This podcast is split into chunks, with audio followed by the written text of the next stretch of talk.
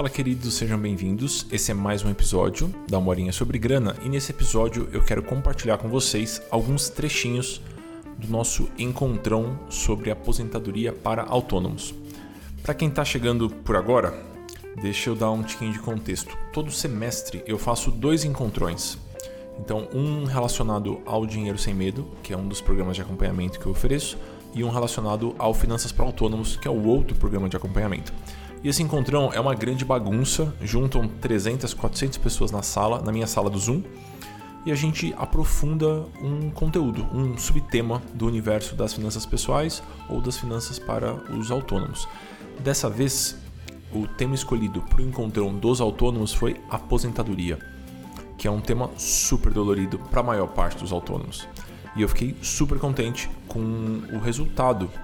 Foi um encontro de pouco mais de duas horas. Ele é um encontro aberto, então alunos e não alunos podem participar. E dessa vez eu contei com um convidado bem especial, que é o Felipe. O Felipe é contador e ele já me ajudou com trocentas buchas de clientes, de alunos ou questões pessoais minhas mesmo. E ele participou da segunda metade da aula. Então vocês vão encontrar alguns trechinhos onde eu tô sozinho e alguns trechinhos em que eu conto com a colaboração generosa do Felipe. Eu espero que vocês gostem. A ideia dos encontrões é oferecer um aconselhamento um pouquinho mais profundo, longe da correria das redes sociais e gratuito. E divulgar um pouquinho do que acontece dentro dos programas de acompanhamento. Então, dentro do Dinheiro Sem Medo e dentro do Finanças para Autônomos, cujas próximas turmas começam em outubro.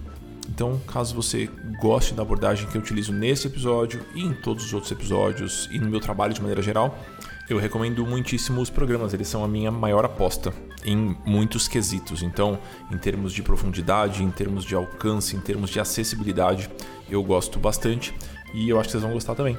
Então vou deixar aqui os links com as informações gerais e o link da lista de espera em algum lugar aqui próximo desse episódio. Tá bom? Espero que vocês curtam e me escrevam depois contando o que vocês acharam ou abrindo algumas dúvidas que surgiram por aí, que vai ser um prazer seguir trocando.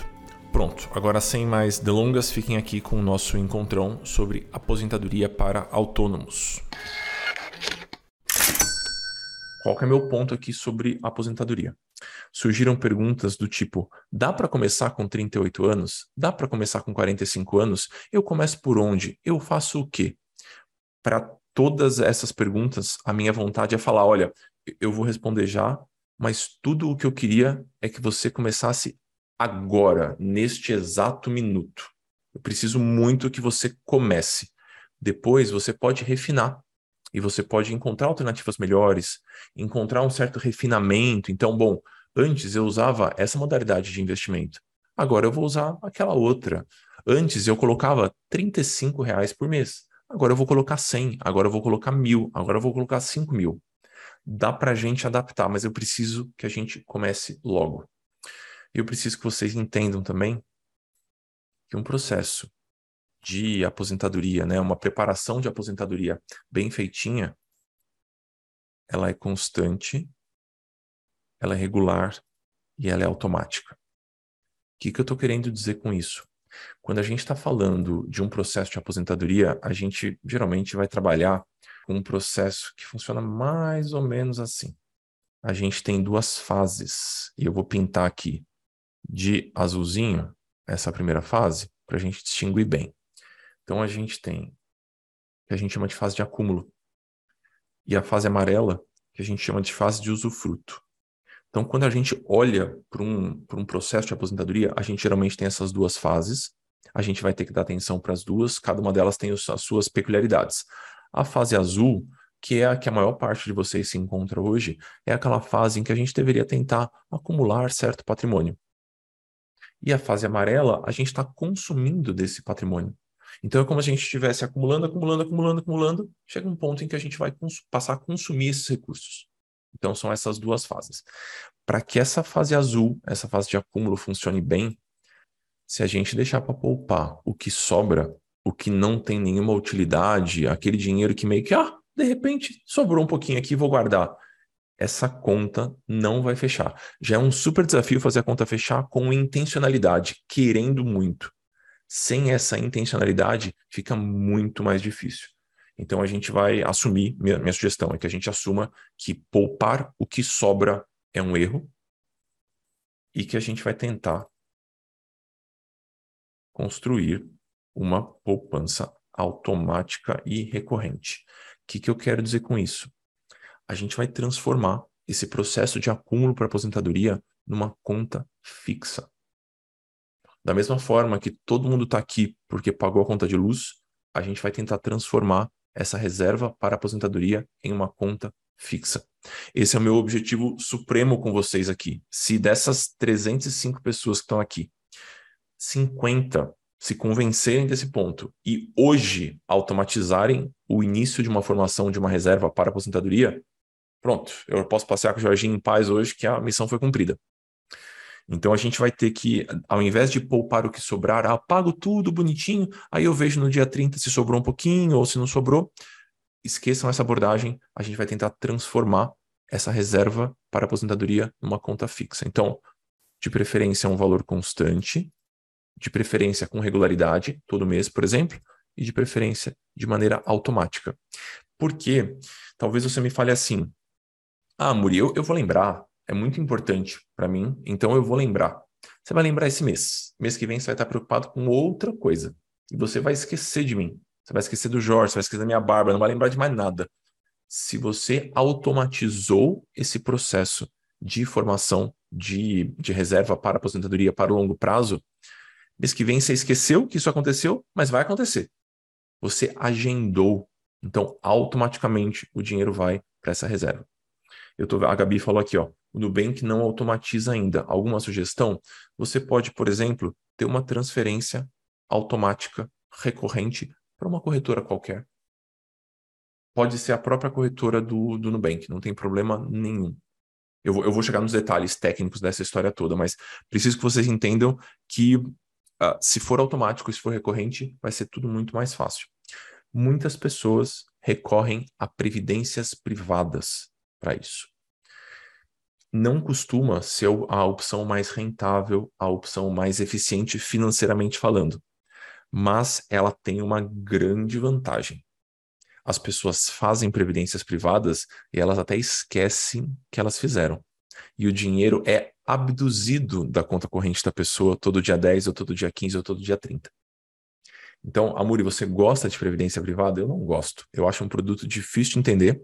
Eu sei que talvez umas 30, 40% das pessoas que estão aqui têm previdência privada. E se eu pedir para a pessoa me explicar como é que funciona, ela não vai saber me explicar como é que funciona a previdência privada. Ah, o, beleza, o Renan trabalha com previdência privada. Aí é uma outra história. Mas para a maior parte das pessoas que não trabalham com previdência privada, se eu perguntar, me conta aí a diferença entre VGBL e PGBL. Me explica a tributação regressiva e a tributação progressiva. Você vai conseguir me explicar? Não vai conseguir me explicar. Então, eu, eu acho que ele é um produto complexo, mas ela tem os seus méritos. Qual que é o grande mérito da previdência privada? Ela te força a poupar. Então você contrata uma previdência privada e o dinheiro desaparece da sua conta. Então é como se você se protegesse de você mesmo. A previdência privada é uma alternativa. Eu acho que existem alternativas mais simples e, e mais práticas. E eu vou dar essa alternativa para vocês, que eu acho que pode ser um caminho muito simples para quem está tá um pouquinho perdido de como começar. De como começar. Então, eu vou, eu vou dar uma sugestão. Não é necessariamente o melhor investimento para todo mundo. Mas a gente não precisa do melhor investimento para todo mundo. A gente precisa de um investimento ok. A gente precisa de ganhar da inflação. A gente não precisa ter a carteira de investimentos do lobo de Wall Street ou do Warren Buffett. A gente não precisa disso. Um investimento básico resolve para a gente. Tem uma, uma frase que a gente eu tenho usado muito com os planejadores financeiros que estão. Eu tenho uma escola para planejadores financeiros e a gente está formando uma turma de planejadores financeiros. E essa frase, tanto eu quanto a Vivi, minha sócia nesse projeto, é, a gente usa muito, que é um plano nota 6 que dura 20 anos é muito melhor do que um plano nota 10 que dura um ano ou dois. Então, eu prefiro que a gente tenha uma solução ok, que vocês vão sustentar por muito tempo, do que uma solução impecável que dá uma trabalheira que daqui a seis meses você, você larga. Tá? Então, qual que eu acho que é uma, um caminho interessante? É, eu, eu vou dar uma primeira sugestão e aí isso vai, vai ser útil para responder perguntas como a da Isabélia. Será que é melhor usar a poupança do Banco do Brasil, ah, de um banco tipo Banco do Brasil, ao invés de um banco digital? Segura aí que vocês vão entender. Vocês vão entender. Vamos lá. Todo cidadão brasileiro tem acesso a, um, a uma plataforma oferecida pelo governo e essa plataforma se chama Tesouro Direto. Através do Tesouro Direto, a gente pode emprestar dinheiro para o governo. Então, é uma maneira do governo se capitalizar, do governo buscar fundos para girar a máquina pública. Dentro do Tesouro Direto, existem uma série de títulos diferentes. Então, aqui tem toda uma, uma listinha de títulos, eles têm características bastante particulares, então, cada título desses funciona de um jeitinho. O, por exemplo, o Tesouro Selic pode funcionar muito bem para uma reserva de emergência, então para um dinheiro que a gente quer ter à mão, que a gente quer poder utilizar a qualquer momento. Quando a gente está falando de aposentadoria, geralmente a gente conta com um ponto que é muito importante no universo dos investimentos, que é o tempo. Então, a maior parte das pessoas enxerga a aposentadoria como um projeto de razoável longo prazo. Então, Faz sentido usar o Tesouro Selic, que é um investimento líquido que eu posso sacar a qualquer momento e que tem um vencimento relativamente curtinho para aposentadoria? Não faz. Não faz. Para reserva de emergência, faz. Para aposentadoria, não faz tanto sentido assim. Quando a gente pensa em aposentadoria, a minha resposta rápida para vocês, sem entender o contexto de cada pessoa, sem entender os detalhes da vida de cada pessoa, eu tendo a sugerir esta classe de títulos que está aqui, que são os títulos atrelados à inflação dentro do Tesouro Direto.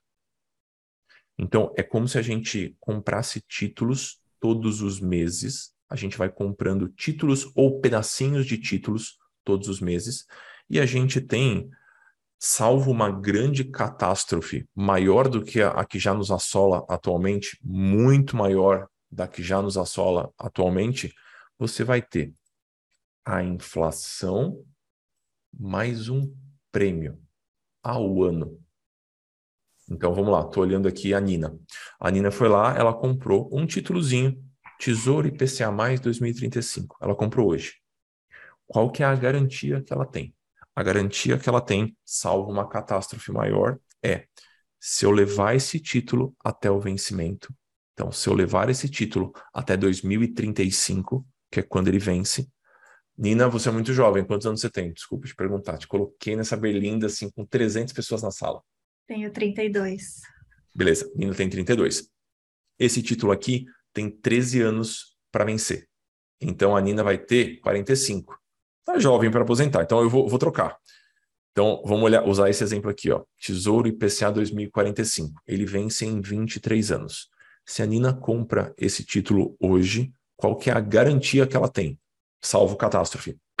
Ela vai receber a correção da inflação, que no Brasil é uma grande coisa, é muito importante. Então ela tem a correção da inflação mais um prêmio anual. Então aqui é a rentabilidade anual. Então, ao ano, ela vai ter a inflação mais a mais o prêmio se ela, ela pode sacar antes numa eventualidade, ela pode. Se ela sacar antes, essa garantia que eu falei para vocês deixa de existir. Então pode ser que caso ela queira sacar antes, ela vai sacar menos do que ela colocou, ou ela não vai conseguir essa rentabilidade que ela obteve. Porque eu vou responder as perguntas todas que estão surgindo no chat. Segurem aí que vai dar tudo certo. Então vamos lá. Nina foi lá, comprou um títulozinho do Tesouro IPCA+, com vencimento para 45, e ela tem aqui uma rentabilidade contratada. Essa rentabilidade é garantida se a Nina leva o título até o vencimento. Caso ela queira sacar antes, surge toda uma outra história que, na minha opinião, vocês autônomos não deveriam se preocupar com isso agora.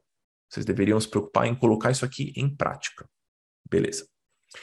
Quanto, a partir de quanto que a gente pode pode começar essa história toda?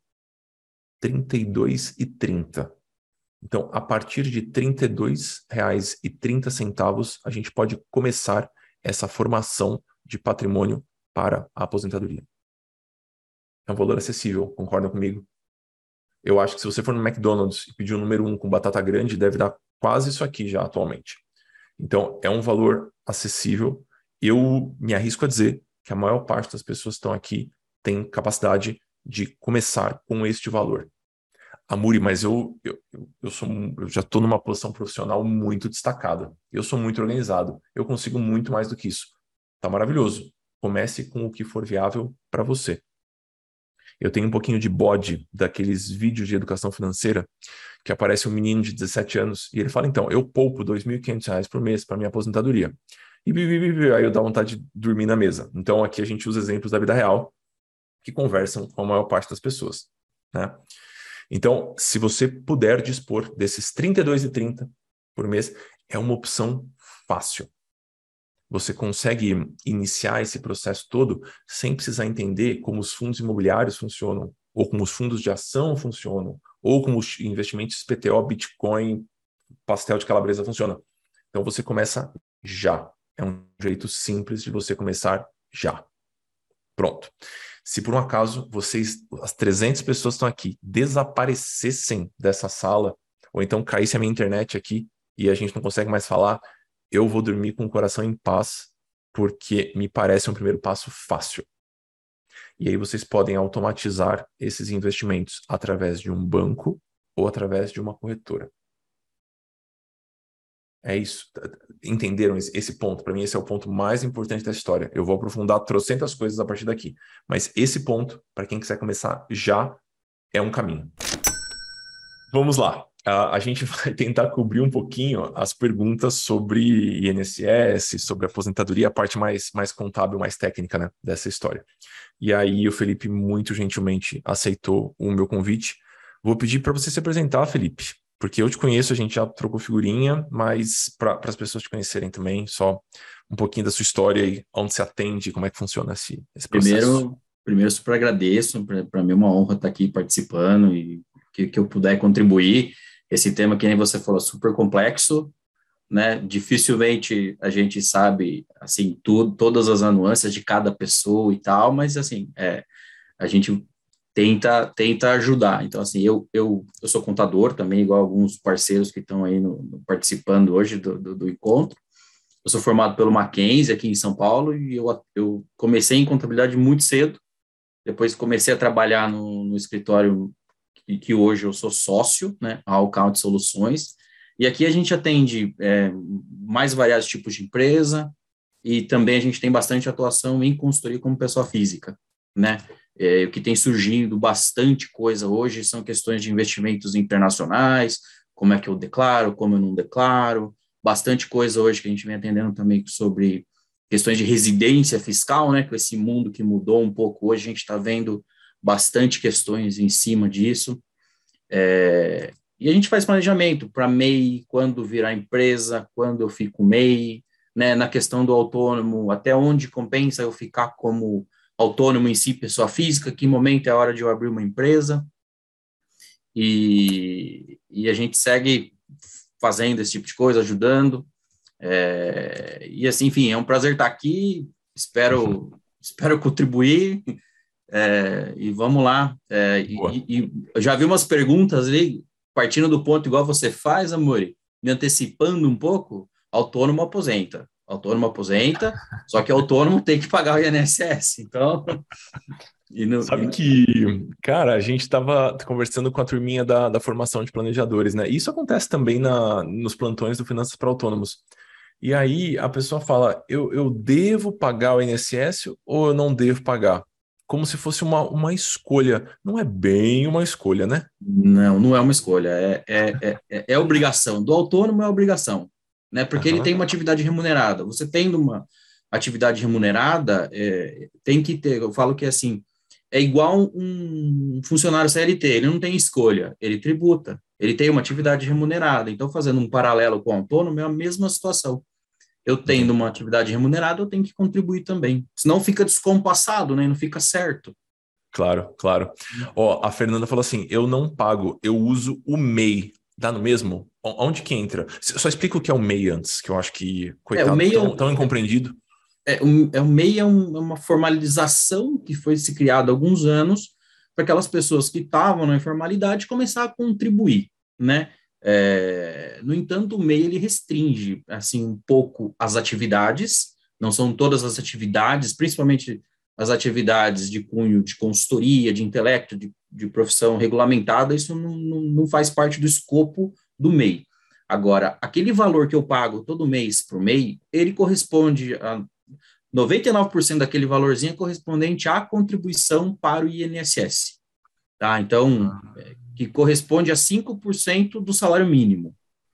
Tá. Né? Então, é, e, e, e, o que, que acontece? Como é uma contribuição muito baixa, ele tem algumas restrições. Então, por exemplo, o MEI, eu consigo ser beneficiário do INSS. Então, se eu precisar, sei lá, de algum benefício, auxílio doença, ou algum, alguma coisa nesse sentido, eu estou coberto.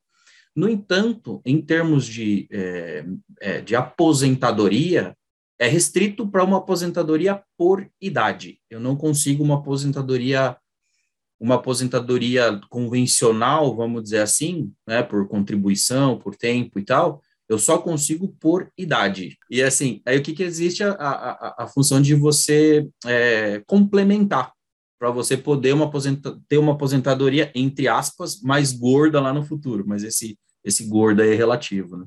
Entendi, entendi. Então, deixa eu entender uma coisa. Quando eu estou contribuindo com aquele boletinho de 50 e poucos reais do MEI, eu já estou contribuindo para o INSS, mas é uma contribuição com restrições. É. E ela vai me permitir a aposentadoria por idade e não por tempo de contribuição. Então, Isso. acho que em termos de aposentadoria, segue válido, né? Mudou tantas vezes essa história que uh, tempo de contribuição e idade. Essas são as nossas duas grandes categorias. Faz sentido? É, é isso, é isso.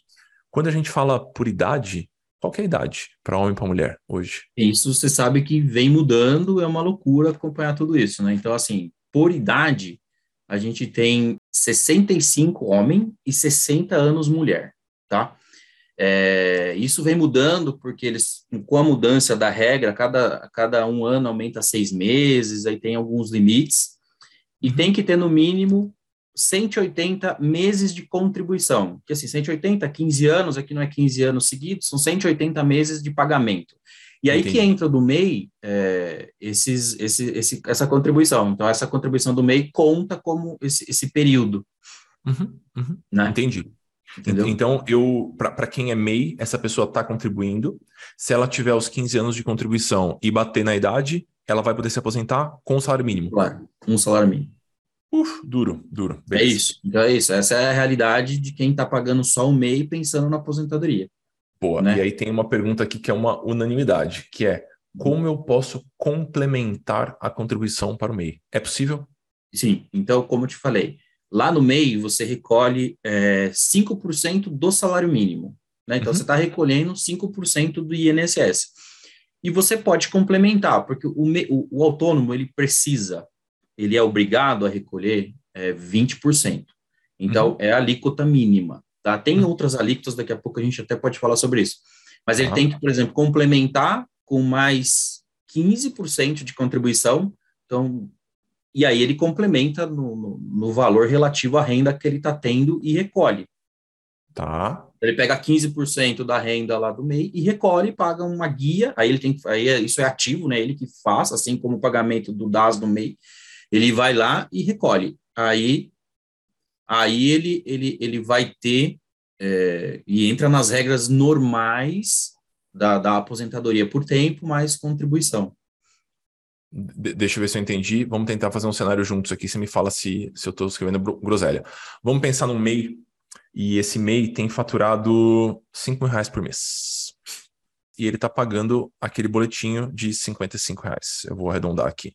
É, então, é ele... enfim, é por aí. É isso. E ele está faturando 5 mil reais por mês. Então, se ele não pagar mais nada, e ele pode não pagar mais nada, ele vai pagar só o boletinho do MEI de 55 reais, vai ter direito à aposentadoria por idade se ele contribuir pelo menos 5, é, 15 anos e é, vai aposentar com salário mínimo. Aí ele pode, ele pode querer complementar. E aí você Isso. me falou que a complementação parte desses 5% que eu já estou contribuindo. Isso. Aí então, você contribui 15%. 15% em cima do meu bruto de faturamento, é isso? É. E aí, essa questão do bruto do faturamento é que você deu um exemplo como 5 mil, mas em nenhuma hipótese de recolhimento eu posso recolher em cima de um teto que o INSS me paga, que hoje está em 7.087. Então, se eu faturo 15 mil reais, por exemplo, por mês, uhum. é, obviamente não está dentro do MEI, mas se eu for um autônomo, né, eu só uhum. posso recolher sobre a base de 7.087. Porque Beleza. é o máximo que, que, que, em algum momento, enfim, pode ser que alguém receba esse valor integral do INSS, enfim, o que não existe. Uhum. Mas é o, é o, limite que eu posso fazer. Beleza, mas vamos ficar no caso do MEI aqui. Então, o meu MEI está faturando 5 mil por mês e ele quer saber o que ele faz. Aí, uma sugestão é pegar os 5 mil, multiplicar por 15% e chegar no 750. Isso aqui tá certo? Faz sentido? Isso, isso mesmo. Isso, beleza. É, então, isso vai entrar tudo como renda no seu cálculo, pra, na eventualidade de você conseguir a aposentadoria.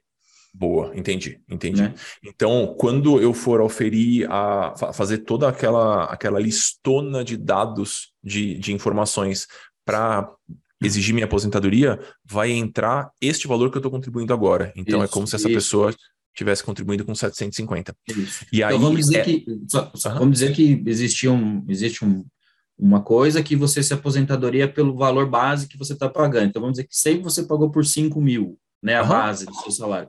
Então, lá, se você fosse se aposentar, você se aposentadoria com 5 mil reais. Beleza, perfeito. Se, se esse mundo existisse, mas não existe.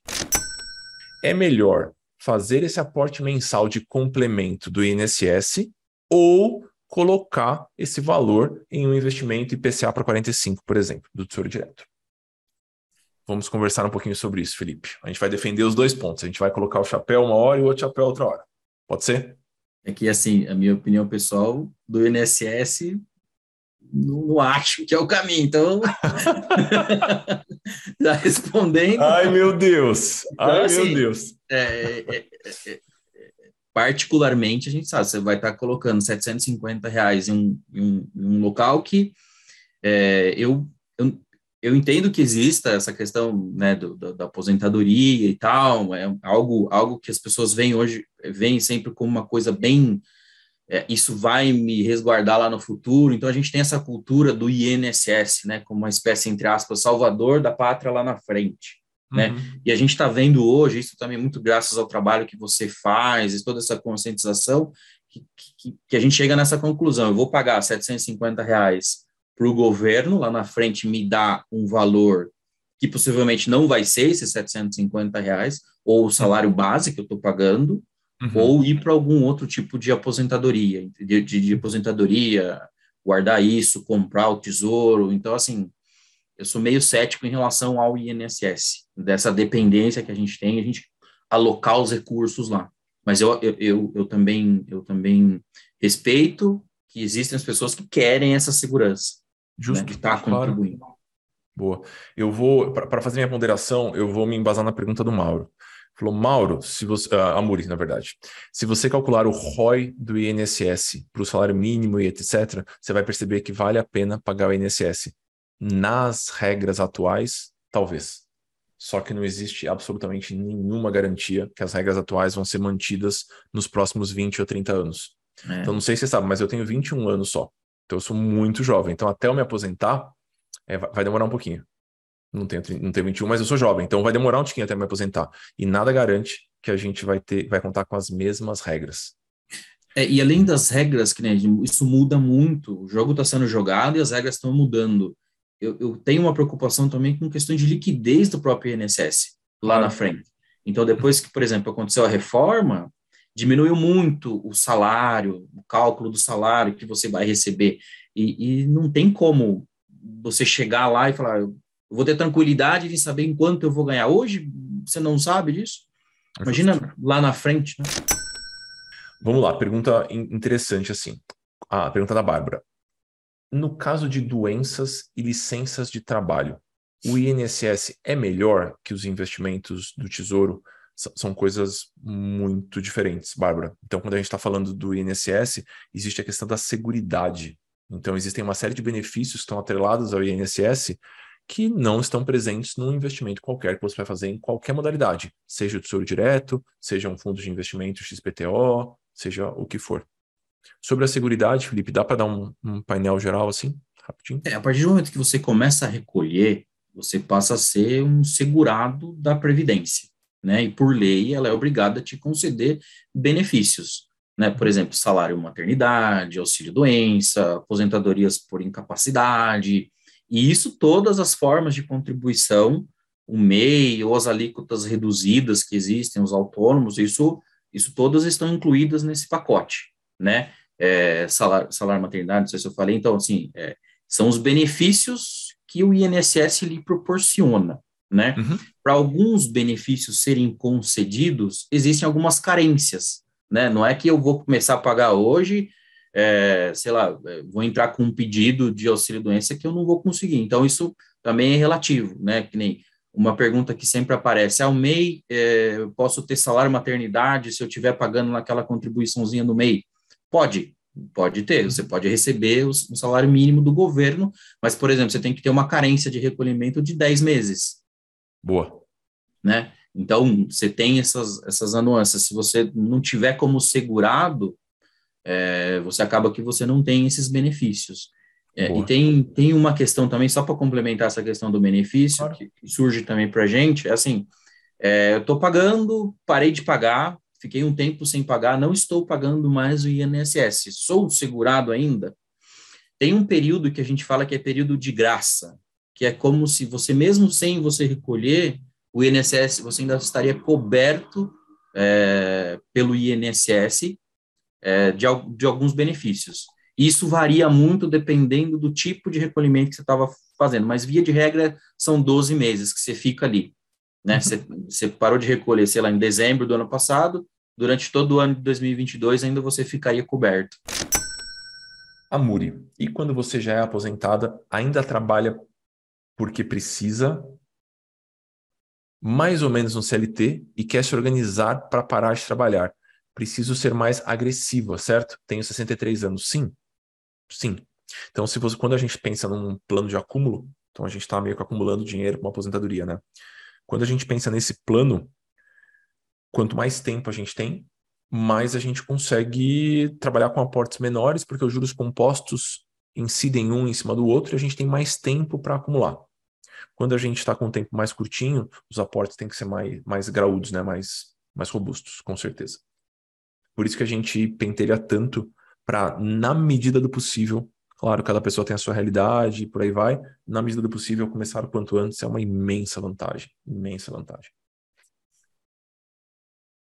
Ah, para comprar o título do tesouro tem que ser pelo banco, no meu caso Itaú, ou só com corretora. Quase todas as instituições financeiras no Brasil oferecem acesso ao tesouro, corretoras e bancos. Então não, não se preocupe. Uh, Amuri, qual a diferença entre IPCA e IPCA com juros semestrais? No, no, IPCA mais tradicional, que é o NTNB, que a gente chama ali, que é o IPCA 2035, 2045, você vai comprando os títulos e esses títulos têm um vencimento. Você vai receber o montante todo corrigido de uma vez só no vencimento. No caso do título com juros semestrais, como o próprio nome diz, você recebe esses juros semestralmente. Então, costuma ser uma alternativa interessante para quem está na fase de usufruto, porque ao invés da pessoa ficar sacando manualmente, ela recebe esses juros semestralmente. Então, costuma ser uma alternativa interessante. Assim.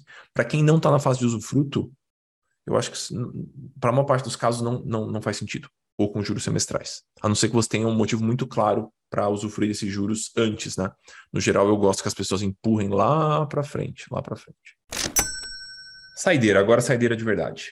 Uh, sou PJ por lucro presumido e tenho uma outra sócia que recebe pro labore. Meu Deus do céu. As minhas retiradas. Meu Deus do céu, porque eu não. Muito complicado. As minhas retiradas são sempre como parte do lucro.